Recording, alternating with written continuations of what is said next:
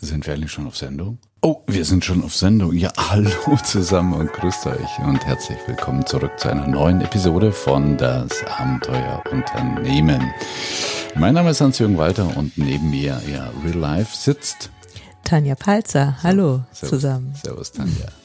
Ja, wir sind ja wieder in der komfortablen Situation, dass wir nicht remote aufzeichnen, sondern wir sitzen hier in einem schönen Hotel. Ähm, wo genau, wissen wir gar nicht. Irgendwo an der scharfen Grenze zwischen Baden-Württemberg und Bayern? Genau, das habe ich heute Morgen beim Laufen rausgefunden. Ich bin über die Landesgrenze gelaufen und damit ihr wisst, wie wichtig uns dieser Podcast ist. Draußen scheint die Sonne, wir gucken auf einen Pool, es stehen die Liegen im Garten, also wir könnten jetzt ganz gechillt hier rumliegen, aber nein, wir machen einen Podcast für euch und das sogar richtig, richtig gerne. Jetzt könnte natürlich der eine oder andere denken, wow, die gehen extra in ein Hotel, um einen Live-Podcast für uns aufzunehmen. Nein, wir haben einfach die Gelegenheit am Schopfe gepackt. Wir hatten gestern ein Trainertreffen mit zwei wunderbaren Kollegen, mit dem Petrowetter und mit dem jungen Freisel von den Virgelisten und dann haben wir einfach so ein bisschen zusammen gehirnt, ob es da Kooperationsmöglichkeiten gibt und wir nutzen die Gunst der Stunde, um jetzt wieder einen Live-Podcast aufzunehmen. Weil, um ehrlich zu sagen, es macht mir ja schon Spaß, mit ihr remote aufzunehmen und wir haben die Technik ja so einigermaßen im Griff. Aber da fehlt dann immer irgendwie so ein bisschen, weißt du, so, äh, ich merke das immer, wenn wir remote aufnehmen und die Zeit läuft davon und ich würde gerne so durchs Internet signalisieren, Tanja, wir nähern uns den 20 Minuten und jetzt kann ich einfach so mal auf die Uhr deuten, zu sagen. Okay, jetzt äh, kannst du mir einfach den Mund zuhalten. Wenn ich zu viel rede, sag's doch. Ja, ich kann sogar auf dem Mischpult dich abdrehen. Yeah. Ja. Ich habe hier ein äh, Wahnsinnsteil, das muss ich euch mal fotografieren. Ein Rodecaster Pro stehen, das ist so ähm, Audio-Device, äh, edelste Art, das macht so richtig Spaß. Naja, Hans-Jung, bevor du jetzt in deinen Technik-Tiefen abtauchst, lass uns doch mal zum Thema kommen. Ähm, uns ist gestern was im Hotel, nee, passiert ist es uns nicht. Wir haben was beobachtet und zwar hat sich ein Gast beschwert, sehr lautstark, sehr emotional und die nette Empfangsdame, wir haben einfach das Ganze belauscht, war eigentlich überfordert. Es war eine emotional sehr aufgeladene Situation und dann haben wir uns nachher ein bisschen darüber unterhalten und uns ist klar geworden, ob es jetzt an Corona liegt oder nicht, sei mal dahingestellt. Diese emotional aufgeladenen Situationen, mit denen sind wir alle konfrontiert und es wäre doch ganz nett, wenn wir so ein paar Tipps, Tools, Werkzeuge, was auch immer hätten, um damit besser umzugehen. Und das soll auch das Thema unseres heutigen Podcasts sein. Genau. Also, dass ihr euch kurz ein, äh, Bild machen könnt. Der Gast hat sich einfach beschwert, er wollte schon einchecken und es war irgendwie 14 Uhr und warum er jetzt noch nicht einchecken kann und hat da so ein bisschen eine Welle gemacht. Und äh, die Rezeptionistin, ja, die war so an der Kante der, der, der Hilflosigkeit so ein bisschen, aber so eine Rechtfertigung, das hat uns einfach auf das Thema gebracht. Und ähm, man, ihr kennt das, glaube ich, alle und vielleicht sogar jetzt in der letzten Zeit ein bisschen mehr als sonst, dass diese, naja, ich sag mal, etwas unsicheren Zeiten, man weiß ja nicht, was kommt und kommt die nächste Welle und geht's wieder runter oder rauf dass ich, na wir, und gestern war so ein schönes Beispiel dafür, dass es momentan äh, so den Eindruck hat, dass die, naja, wie soll man sagen, die Nerven ein bisschen offen liegen, dass die Leute so ein bisschen eher an der Kante der, der Emotionalität sind. Und das werdet ihr vielleicht ähm, ja, in euren Unternehmen, vielleicht auch in euren Familien manchmal erleben. Also ich, ich habe zum Beispiel, als der Lockdown war und ähm, die Kinder waren alle zu Hause und es war am Anfang super. Und dann so nach 14 Tagen merkt man schon, dass man sich irgendwie über Kleinigkeiten aufregt und sich ärgert, äh, über die man normalerweise in normalen Zeiten einfach drüber gebügelt hat. Und das ist so ein bisschen das Thema unseres heutigen Podcasts. Wie geht man mit dieser emotionale, du sagst emotional aufgeladen, ich weiß gar nicht, ob die Situationen emotional aufgeladen sind oder ob es einfach so die Kontextbedingungen sind, dass die Leute so ein bisschen eher dünnhäutig sind.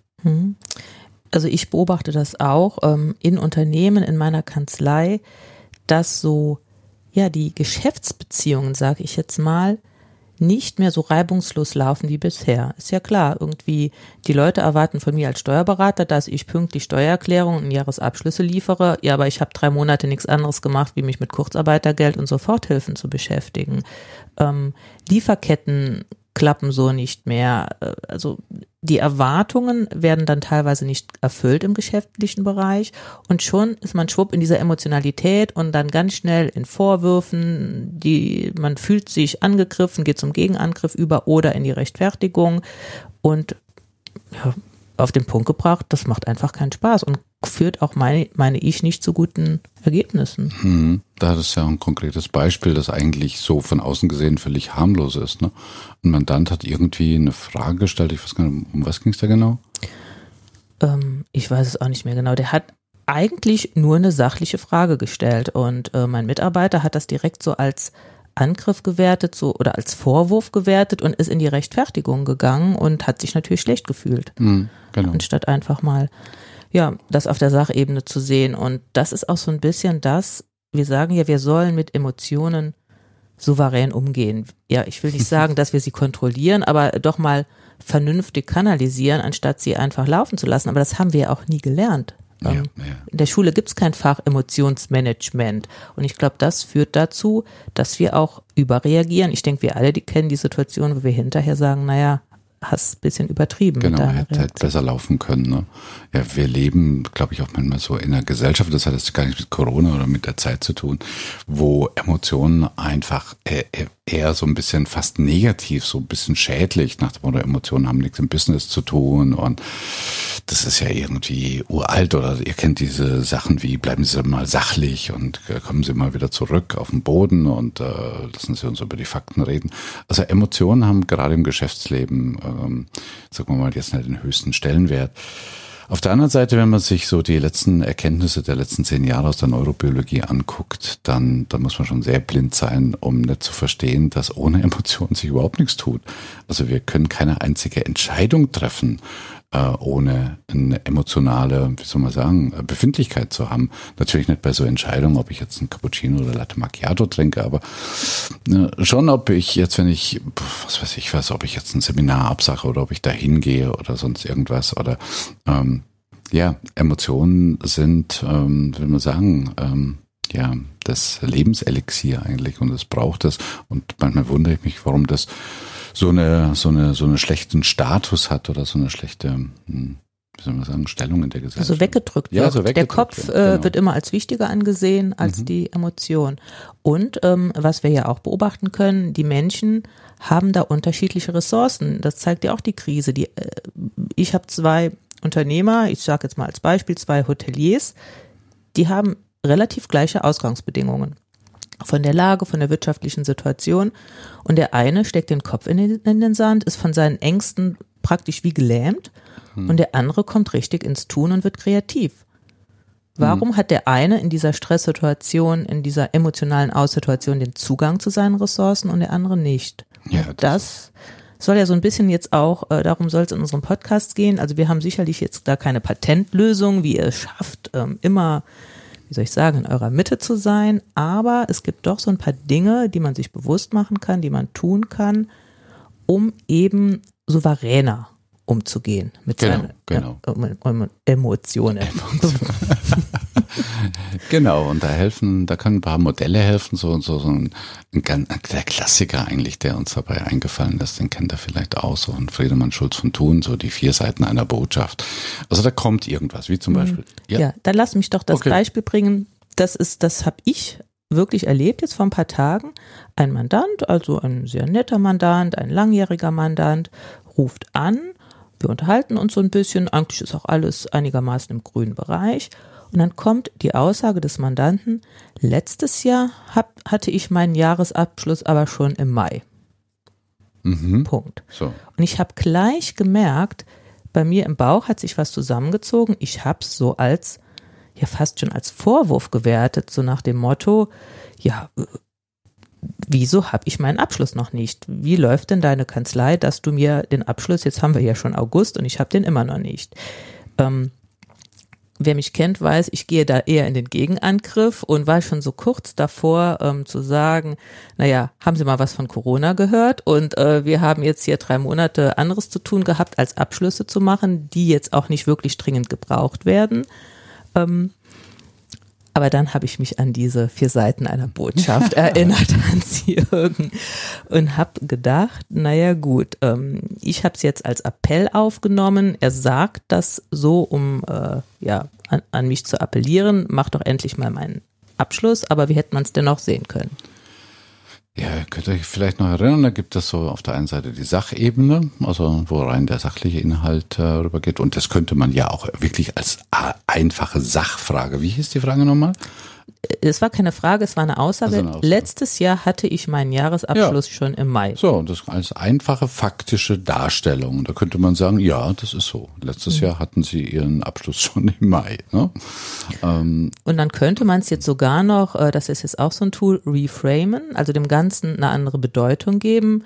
Es hätte ja auch sein können, dass er das sagt, so nach dem Motto, äh, ach ihr armen Steuerberater, ähm, ihr habt ja so viel zu tun und wenn ihr jetzt die Abschlüsse bis August nicht habt, die ihr letztes Jahr im Mai schon fertig hattet, ähm, ich ziehe den Hut vor euch, was ihr hier in der Krise leistet, so hätte es ja auch meinen können. Genau, und all das steckt in dieser Aussage drin. Das heißt also, Möglichkeit eins ist, er hat irgendwie, er wollte da, ja, seine Fürsorge wäre jetzt ein bisschen Quatsch, aber seine, sein, sein Gefühl oder seine, wie sagt man sein das Mitgefühl, so? Sein, sein Mitgefühl, sein genau. Verständnis. Ja, sein Verständnis dafür.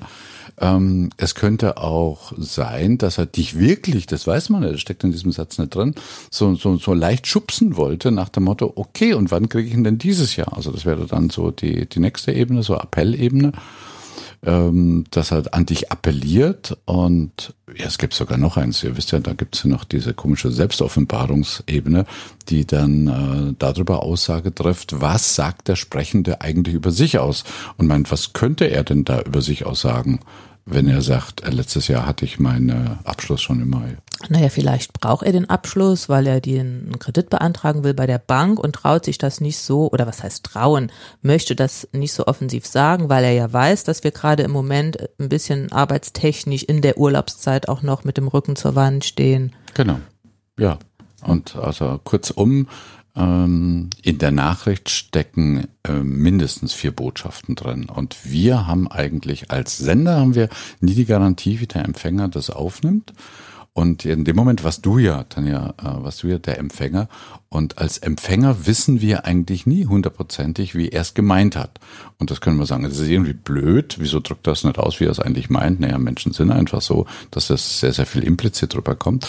Vielleicht war er sich auch unsicher, aus, aus welchen Gründen auch immer. Aber es hat einen riesen Vorteil, nämlich wir haben die Wahl. Wir könnten eigentlich sagen, naja, er meint es rein sachlich oder er wollte mir damit äh, so einen leichten Schubs geben. Und je nachdem, welche Bedeutung ich da drauflege, mhm. würde ich halt emotional auch völlig anders reagieren. Mhm. Okay, dann hätten wir schon mal den ersten Tipp. Wenn wir merken, es kommt eine Emotion in uns, die uns vielleicht nicht so gefällt. Bei mir war es jetzt so ein bisschen, ich habe mich angegriffen gefühlt, ich habe gefühlt, man macht mir einen Vorwurf, dass man mal überlegt, wie könnte es denn noch sein? Also dieses genau. Reframing ja, anwendet ja. und da ist diese vier Seiten einer Nachricht, ähm, hilf mir nochmal, Appellebene, Sachebene, Beziehungsebene und Selbstoffenbarungsebene. Schon mal vier so, Möglichkeiten. So, ne? Es wären vier Möglichkeiten, Richtig. die man dann schon mal hätte. Und so meine, äh, bevor du Luft holst, äh, meine, meine Kernfrage ist da immer, wenn ich mich äh, über irgendwas beginne aufzuregen, dass ich mich frage, könnte er es auch anders gemeint haben? Mhm. Ja, und das ist, das hilft mir manchmal einfach drüber nachzudenken und auf eine, eine andere Intention zu kommen. Okay, dann mache ich es jetzt mal ein bisschen schwieriger.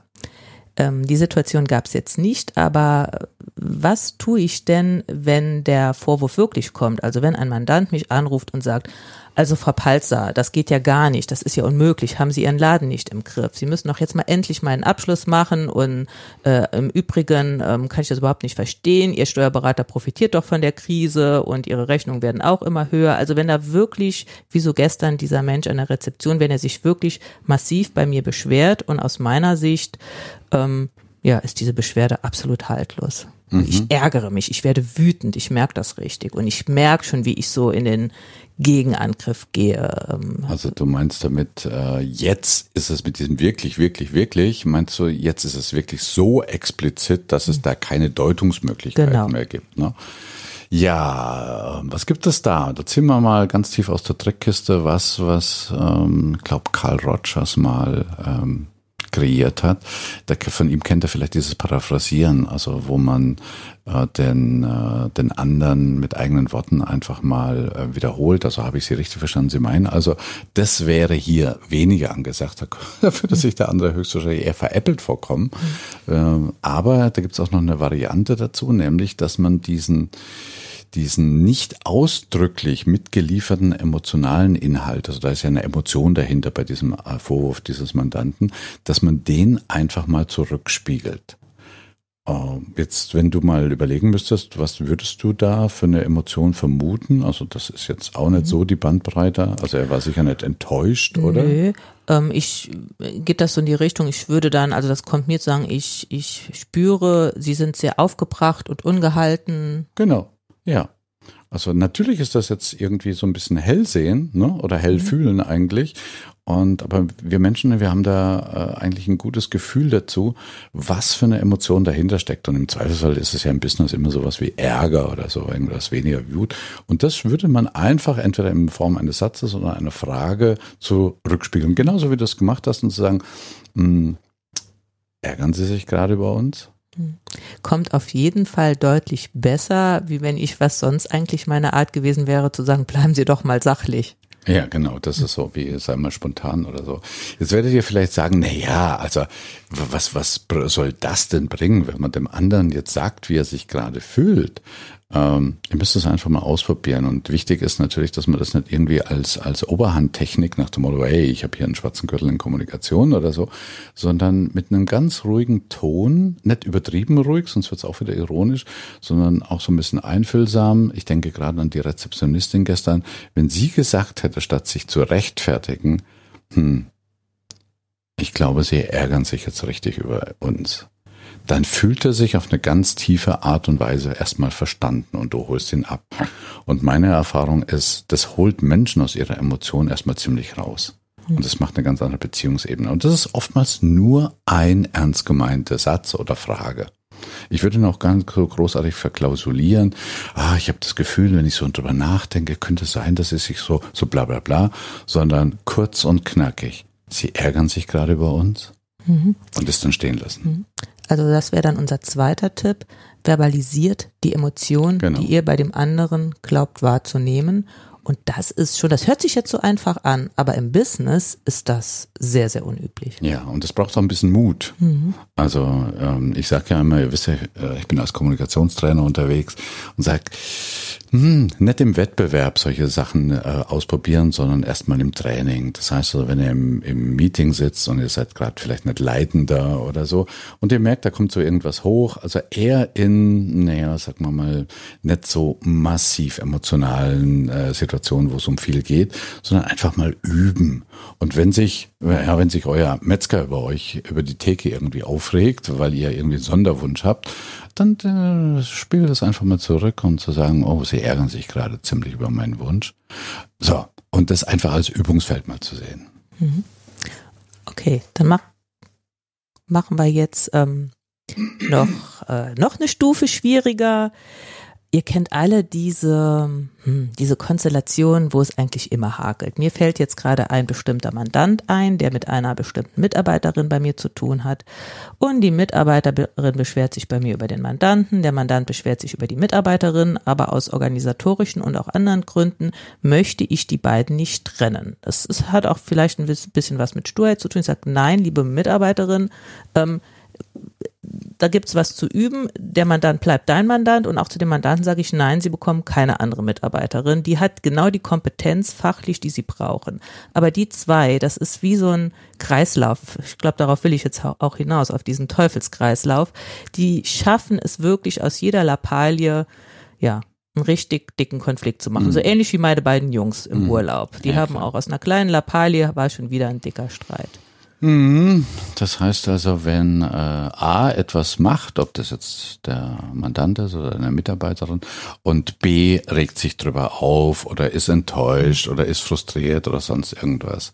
Ja, das ist ein, äh, spannendes Phänomen. Findet man ja auch manchmal in Beziehungen. Und äh, der Clou ist dabei, dass wir man, man meistens, nicht manchmal, sondern meistens denken, dass man ja so fühlt oder so reagiert, weil der andere Folgendes gesagt hat. Also nach dem Motto, wenn wir es jetzt, wenn wir sagen, hm, was weiß ich was, äh, du würdest mir jetzt da und reinquatschen oder so und ich fühle mich jetzt irgendwie, wow, und dann würde ich sagen, ja, ich fühle mich doch nur deshalb und ich reagiere doch nur deshalb, Tanja, weil du so bist. Mhm. Und du verhältst dich auch nur so, weil du eben so eine Frau bist. So, und das ist, glaube ich, schon mal der erste Stolperstein, dass man ähm, ja, das Fehlverhalten von Menschen an ihrem Charakter festmacht oder so und sich überhaupt nicht klar macht, dass in einer anderen Situation er sich vielleicht völlig anders verhalten hätte. Also ich quatsch dir nicht die ganze Zeit rein, Doch, weil ich so du. unmöglich bin, sondern weil es die Situation erfordert, weil du ja nicht aufhörst zu reden. Richtig, also ich handle richtig. situativ und nicht, weil ich so bin. Genau, also das ist einfach mal jetzt so ein, ein, ein unbeweisbarer, äh, eine unbeweisbare Vorannahme, dass es ganz gut ist, wenn man nicht davon ausgeht, Menschen verhalten sich so, weil er einfach so ist. Er ist einfach ein Sturkopf und er besteht immer auf seinem Recht oder so, sondern dass es die Situation ist. So in anderen Situationen würde er vielleicht ganz anders reagieren. Aber das hilft noch nicht so wirklich weiter, sondern sondern das Zweite, und da kommst du mit das im Kreislauf ins Spiel, was du eben gerade gesagt hast, dass, ich habe es eben gerade nochmal angesprochen, dass wir oftmals den anderen als immer als Ursache sehen. Also nach dem Motto, ähm, ich reagiere jetzt einfach nur so wütend, weil du mir dauernd ins Wort fällst. Und dann könntest du das, das, das, äh, das Spiel genau. Ich fall dir ja. nur ins Wort, weil, weil du nie aufhörst richtig, zu reden. Genau. Okay, so. was ist jetzt Ursache und was ist richtig, Wirkung? Genau. Und in dem Moment, wo man das, das hat man, glaube ich, Watzlawick irgendwie so Interpunktion von Ereignisketten genannt, das muss man sich jetzt nicht unbedingt merken, aber das ist das Spiel dahinter, dass wir immer den anderen als Ursache für das eigene Verhalten nehmen. Und logischerweise die Konsequenz ist natürlich, der andere muss sich erstmal ändern. Und die Konsequenz ist, ich bin das Opfer, ich kann Richtig, nichts tun. Genau, genau. Und dann fühlen sich beide als Opfer und sehen den anderen immer als Täter. Und jetzt kann man einen kleinen Kunstgriff machen, nämlich wenn man ähm, eben das Ding als Kreislauf sieht. Und stellt euch jetzt einfach mal vor, wir hätten jetzt einen Kreis und so auf 12 Uhr wäre das Verhalten von Tanja und auf 6 Uhr wäre meine Reaktion. Und die beiden, 12 und 6 Uhr, die würden jetzt einfach durch Pfeile verbunden sein. Das heißt also, ähm, beide sind Ursache und beide sind Wirkung. Und man befindet sich da in einem Kreislauf und beides ist Ursache und beides ist Wirkung. Und jetzt könnte da dann darauf eine Erkenntnis kommen, nämlich, ist ja cool, da bin ich ja nicht nur Opfer, da bin ich nämlich auch Täter im positiven Sinne. Und wenn ich Täter bin, dann kann ich ja mal versuchen, ein bisschen was anderes zu machen. Also, ich sage mal brutal, einfach mal die Klappe zu halten und mal gucken, was in diesem Kreislauf dann passiert. Weil ihr, kennt ja diesen Spruch, wenn man das selber macht, muss man halt erwarten, dass sich was irgendwie was verändert. Und ich komme aber gar nicht auf die Idee, was anders zu machen, wenn ich mich als Opfer fühle. So, also das hat sie nämlich gerade eben ich gemacht. Ich habe jetzt die Klappe gehalten und der Hans-Jürgen wird immer unsicherer ja, und wusste gar denke, nicht mehr. Oh, okay, soll ich jetzt noch weiterreden oder kommt jetzt mal was von ihr? Das war ein schönes Beispiel. Ja, das war der Living Proof. Ja. Okay. okay. Zum Abschluss vielleicht noch für die, wie soll ich sagen, für die Fortgeschrittenen unter euch, was wir natürlich auch machen können, bleiben wir bei dem Beispiel, ähm, ich quatsch dir immer ins Wort, das ärgert dich und du hörst nie auf zu reden, das ärgert mich. Jetzt äh, habe ich zwar erkannt, es ist ein Kreislauf, aber wenn ich nichts sage, redest du trotzdem weiter. Also das bringt mich jetzt auch nicht weiter, dein Tipp von eben. Da könnte man so ein bisschen auf die Metakommunikation gehen. Ich könnte sie einfach mal ansprechen. Genau, genau.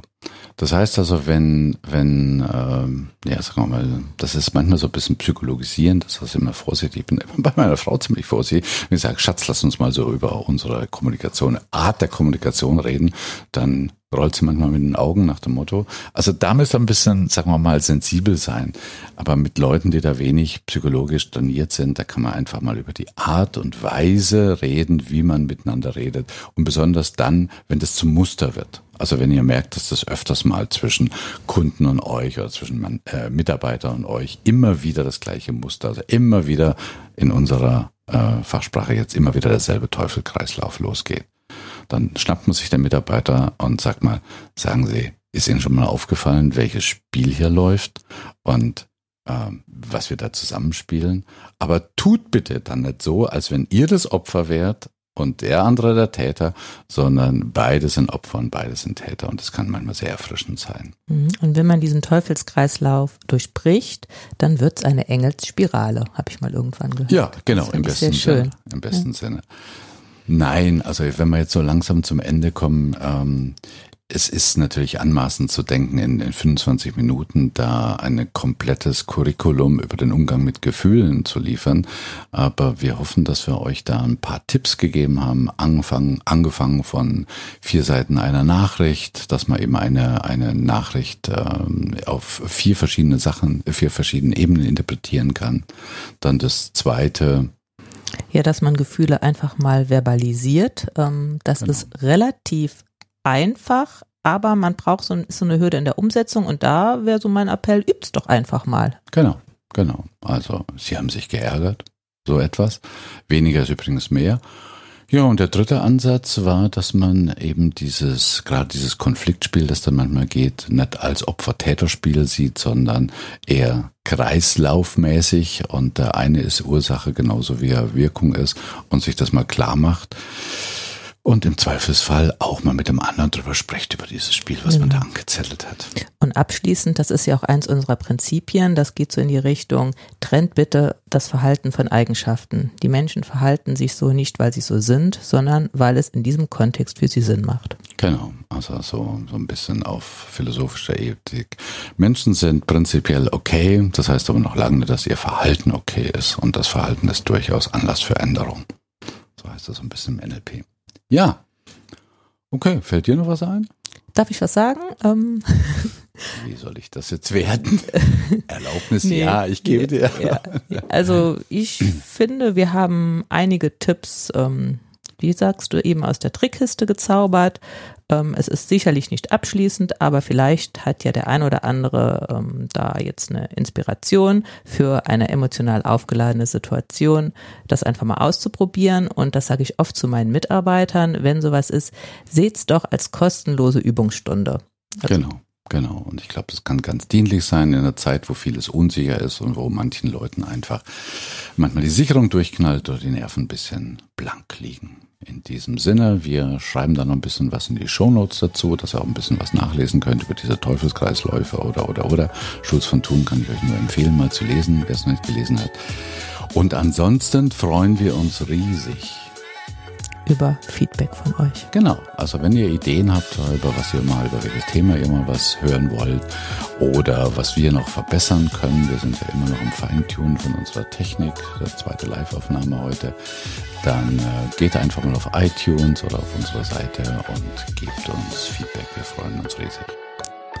Macht's gut und bis bald. Bis bald. Tschüss und Servus.